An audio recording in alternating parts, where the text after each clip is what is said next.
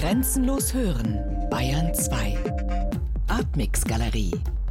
Immer freitags ab 21 Uhr im Hörspiel Artmix. Hugo Ball.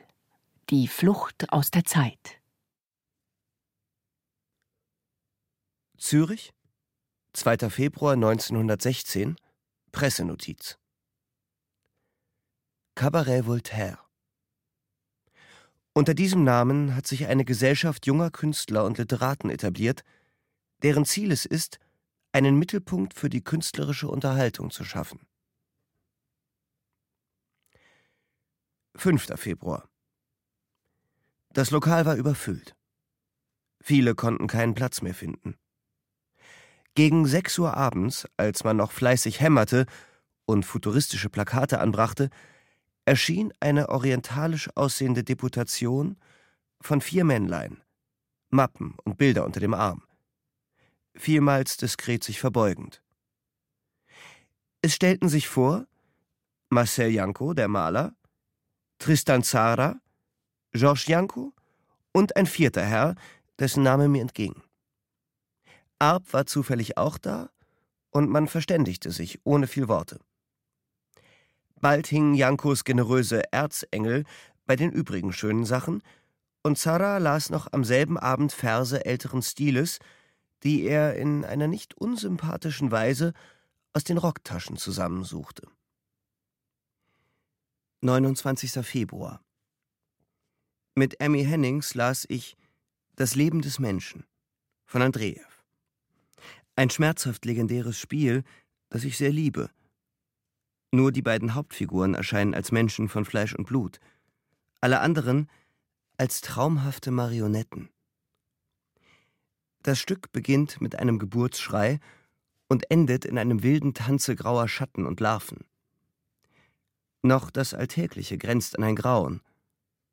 Auf der Höhe seines Lebens, in Reichtum und Glanz, wird der Künstler von den ihn umsitzenden Mummen respektvoll Herr Mensch genannt.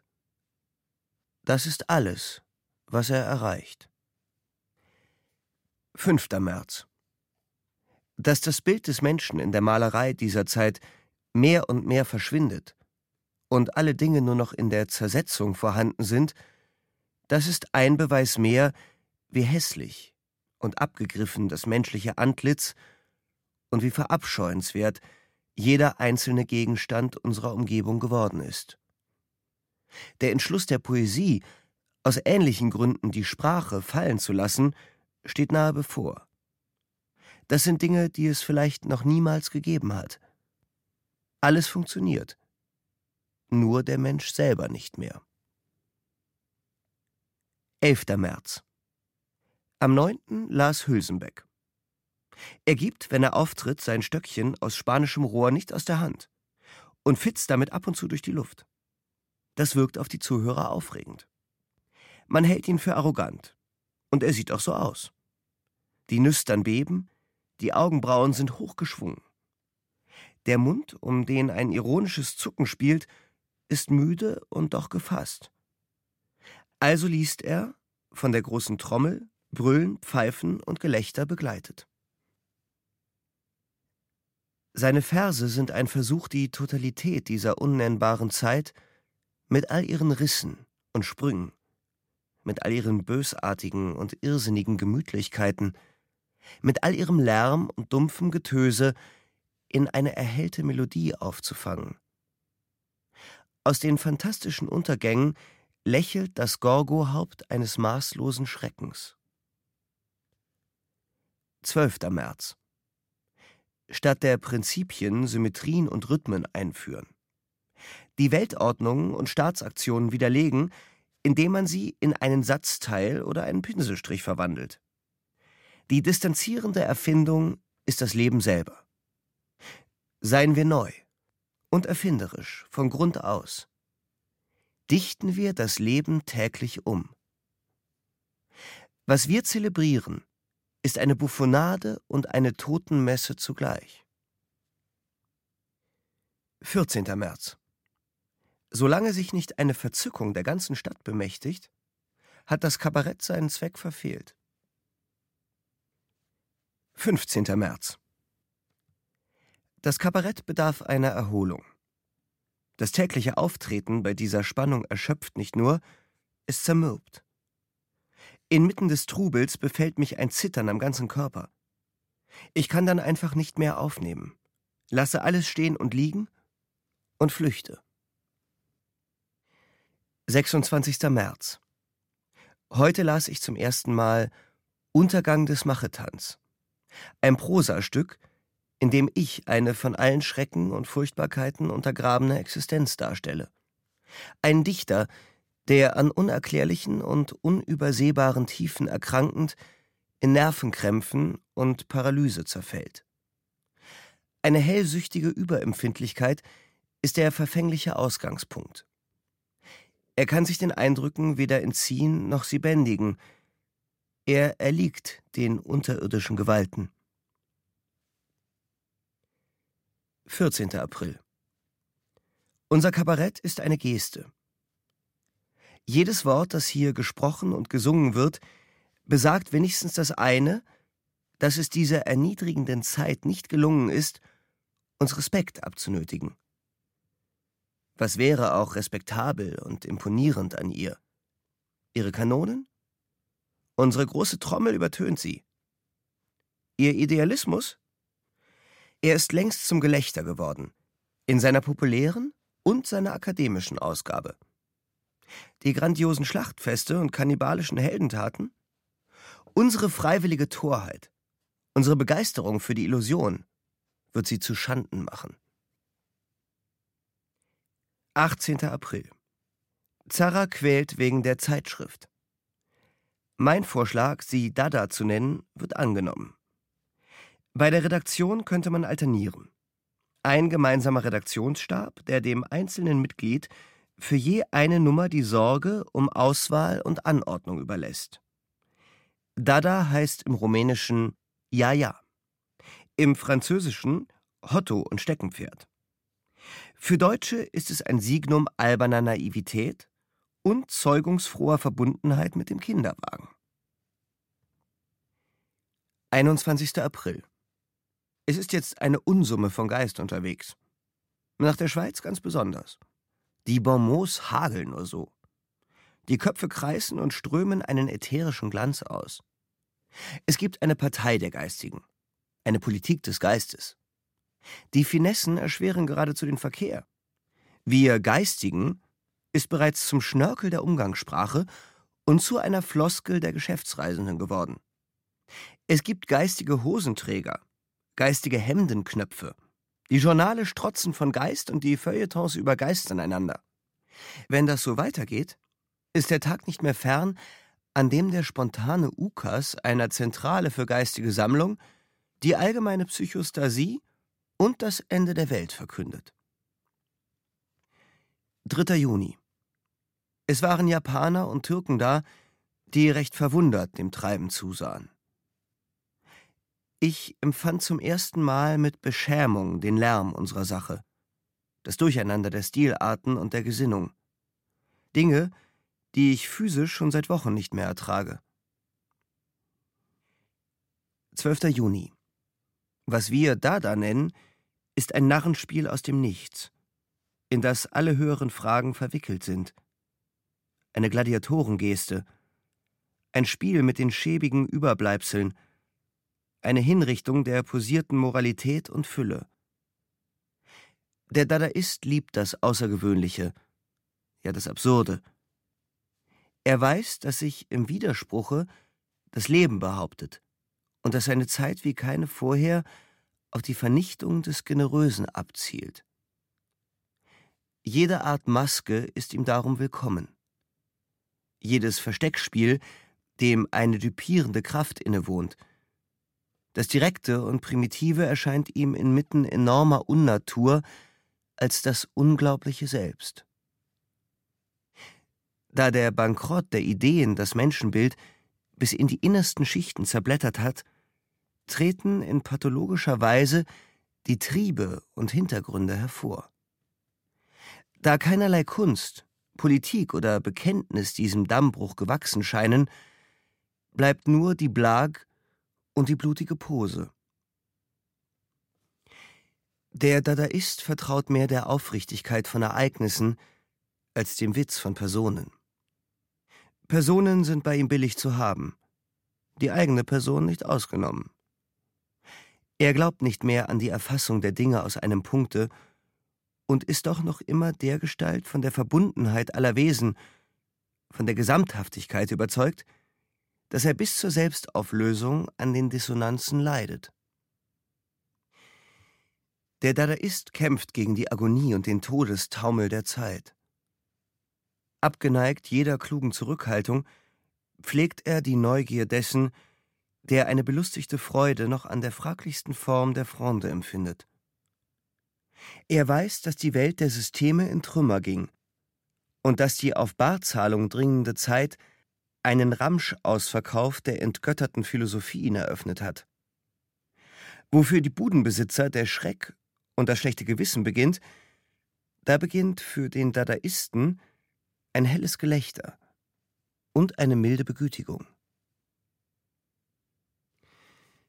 13. Juni Es gibt eine gnostische Sekte, deren Adepten vom Bilde der Kindheit Jesu derart benommen waren, dass sie sich quäkend in eine Wiege legten und von den Frauen sich säugen und wickeln ließen. Die Dadaisten sind ähnliche Wickelkinder einer neuen Zeit. 15. Juni Hülsenbeck kommt, um auf der Maschine seine neuesten Verse abzuschreiben. Bei jeder zweiten Vokabel wendet er den Kopf und sagt: Oder ist das etwa von dir? Ich schlage scherzhaft vor, jeder solle ein alphabetisches Verzeichnis seiner geprägtesten Sternbilder und Satzteile anfertigen, damit das Produzieren ungestört vonstatten gehe. Denn auch ich sitze, fremde Vokabeln und Assoziationen abwehrend, auf der Fensterbank, kritzle und schaue dem Schreiner zu, der unten im Hof mit seinen Särgen hantiert.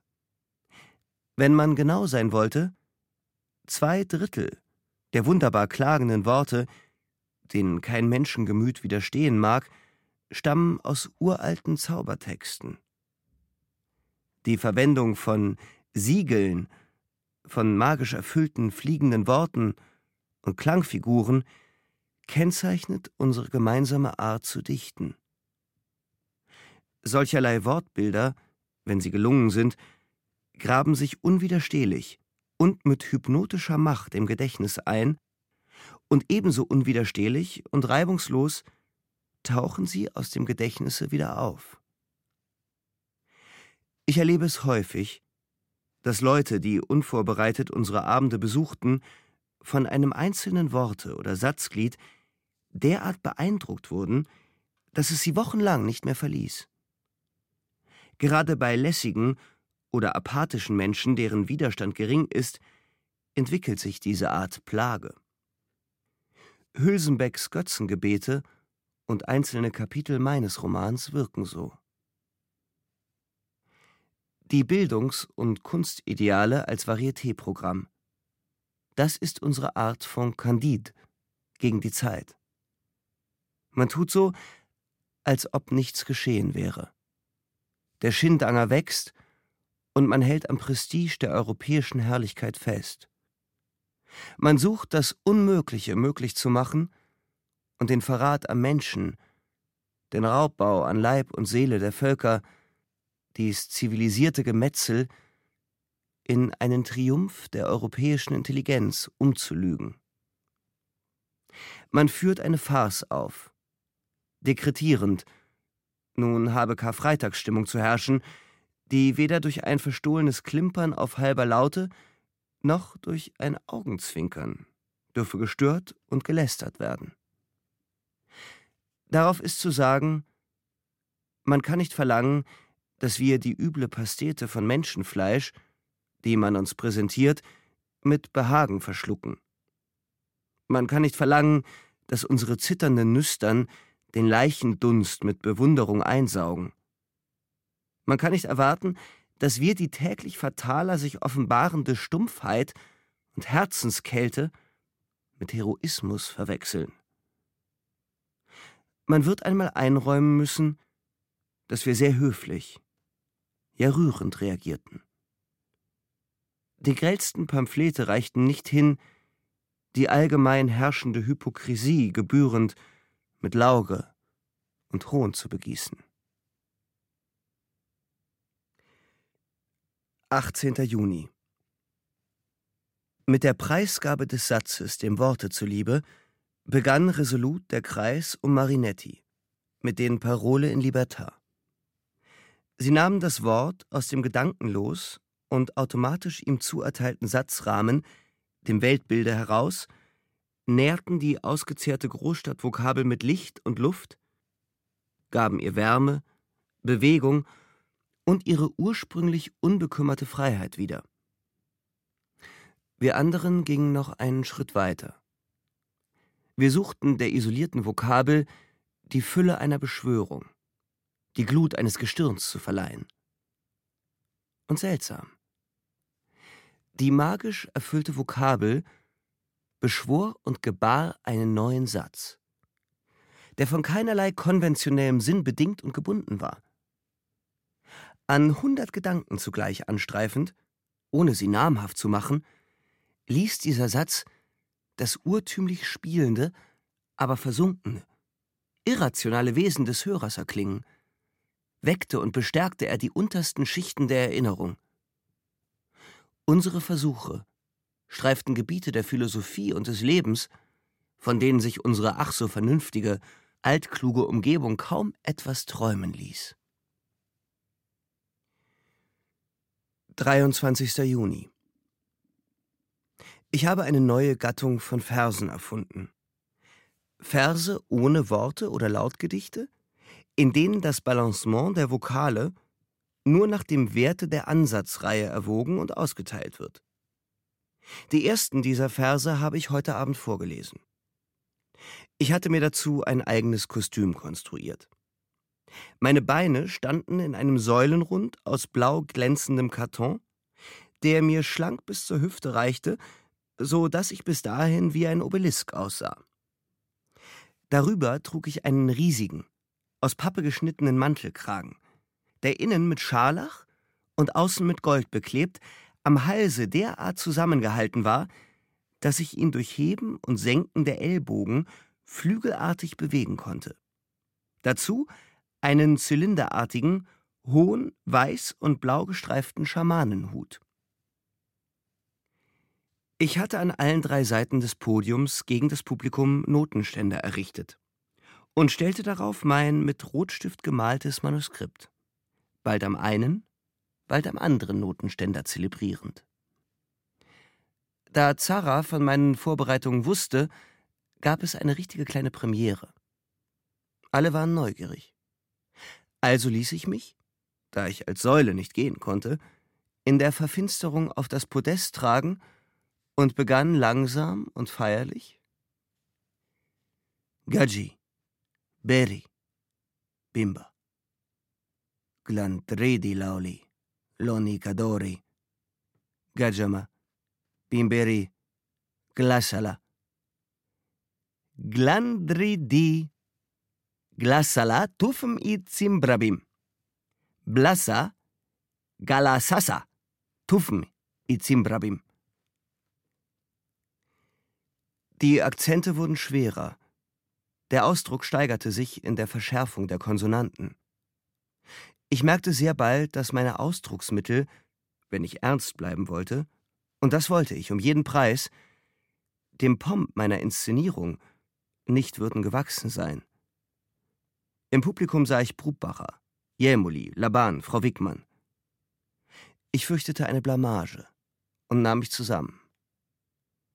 Ich hatte jetzt rechts am Notenständer Labadas Gesang an die Wolken und links die Elefantenkarawane absolviert und wandte mich wieder zur mittleren Staffelei, fleißig mit den Flügeln schlagend. Die schweren Vokalreihen und der schleppende Rhythmus der Elefanten hatten mir eben noch eine letzte Steigerung erlaubt. Wie sollte ich's aber zu Ende führen? Da bemerkte ich, dass meine Stimme, der kein anderer Weg mehr blieb, die uralte Kadenz der priesterlichen Lamentation annahm, jenen Stil des Messgesangs, wie er durch die katholischen Kirchen des Morgen- und Abendlandes wehklagt. Ich weiß nicht, was mir diese Musik eingab. Aber ich begann meine Vokalreihen rezitativartig im Kirchenstile zu singen und versuchte es nicht nur ernst zu bleiben, sondern mir auch den Ernst zu erzwingen. Einen Moment lang schien mir, als tauche in meiner kubistischen Maske ein bleiches, verstörtes Jungensgesicht auf, jenes halb erschrockene, halb neugierige Gesicht eines zehnjährigen Knaben, der in den Totenmessen und Hochämtern seiner Heimatspfarrei zitternd und gierig am Munde der Priester hängt. Da erlosch, wie ich es bestellt hatte, das elektrische Licht, und ich wurde vom Podium herab, schweißbedeckt, als ein magischer Bischof in die Versenkung getragen. Hugo Ball, Die Flucht aus der Zeit.